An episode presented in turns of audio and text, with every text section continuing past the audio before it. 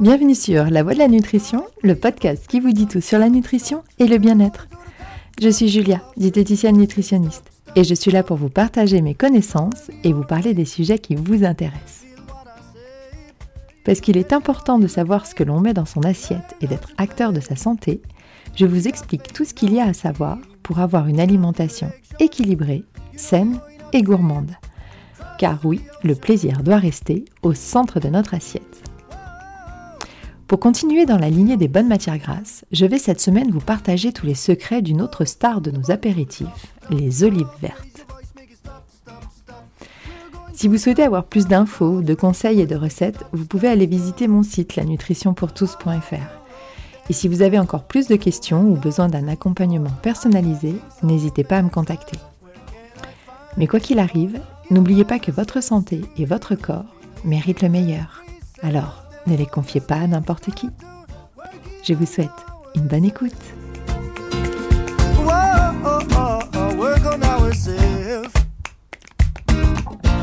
Un kilo. Chaque année, chaque Français consomme en moyenne un kilo d'olives, soit 67 millions par an. Ce petit or vert qui trône de façon quasi systématique sur nos tables apéritives est, sachez-le, un fruit. Vous me direz encore un aliment hybride comme l'avocat. Et oui, les choses ne sont pas toujours simples. Ce qui est plus simple en revanche, c'est de deviner que l'olive vient de l'olivier.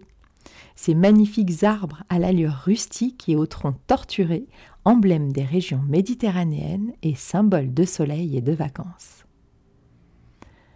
Encore une fois, la nature est formidable, car pour ces arbres, qui peuvent atteindre parfois 1500 à 2000 ans, pour qu'ils donnent le plus de fruits possible, le sol doit être pauvre et sec. Un très bel exemple de résilience et de générosité, non? Et en plus, ce fruit apporte des bons lipides qui protègent notre système cardiovasculaire et des polyphénols, le best-of des anti-inflammatoires. Mais avant de retrouver ces belles à croquer en apéritif, en condiment dans nos plats ou en tapenade sur nos tartines, il y a tout un savoir-faire à appliquer. En effet, lors de sa récolte verte ou noire, l'olive est simplement immangeable tant son amertume est prononcée. Elle doit donc être désamérisée, dans un bain de soude, sans danger pour la santé, cela va sans dire, pendant 8 à 72 heures. Puis après plusieurs rinçages à l'eau claire, elles seront mises en saumure, dans un mélange d'eau et de sel, pendant plusieurs semaines, voire plusieurs mois.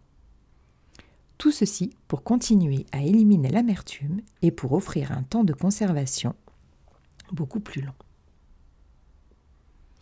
La saumure, ce mélange d'eau et de sel, doit suffire et est contrôlée pour les olives protégées par les labels.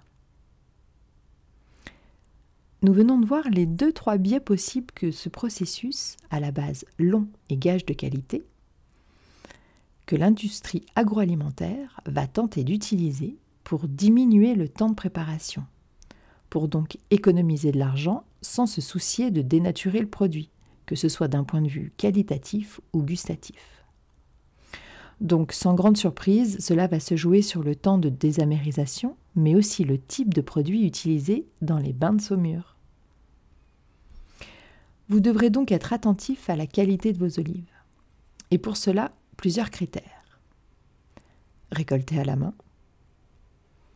Vérifier visuellement que les olives n'ont pas de taches il faut que leur calibre soit suffisamment grand et qu'elles aient un noyau. Et oui, en plus comme ça, vous les mangerez moins vite. Vous pouvez choisir des olives AOP, mais cela en double le prix, qui passe de, on va dire, 4, 6, genre 8 euros le kilo, en moyenne, jusqu'à 20 euros. Certaines voient leur prix grimper jusqu'à 35 euros le kilo. Nature ou aromatisée, c'est selon vos goûts. Mais attention à la teneur en sel.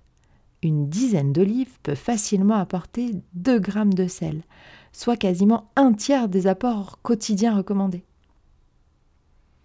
Personnellement, j'adore les pitchoulines. croquante et juste en sel, elle est la variété la plus cultivée en France, qui en totalité ne produit pourtant que 2% de notre consommation annuelle.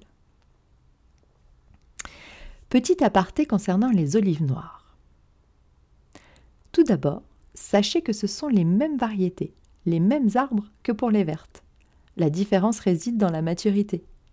Une olive verte en mûrissant deviendra noire. Et puis abordons le délicat sujet des fausses olives noires. Vous les reconnaîtrez car elles sont peu ou pas fripées.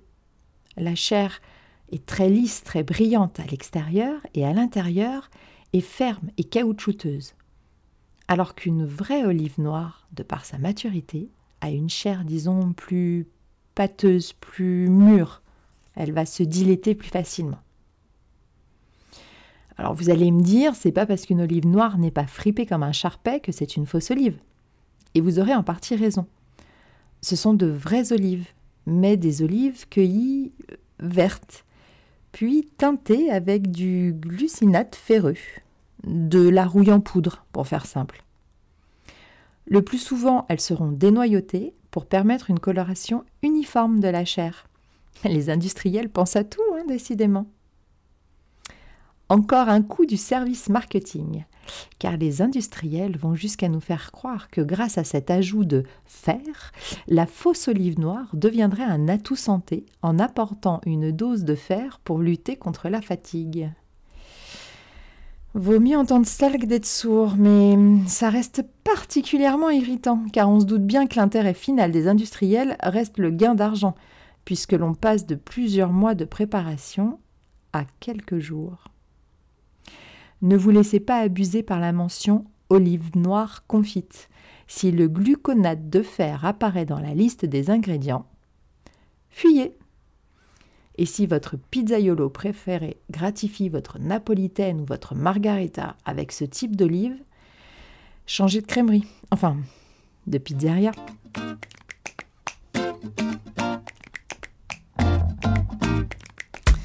J'espère comme toujours que vous avez appris des choses dans la construction de votre alimentation santé et plaisir. Si vous avez aimé ce podcast, n'hésitez pas à le partager pour faire du bien autour de vous et pensez à mettre 5 étoiles sur Apple Podcast, sur votre iPhone ou celui des copains et à me laisser un petit commentaire que je lirai avec plaisir. Je vous dis à jeudi prochain. Prenez soin de vous.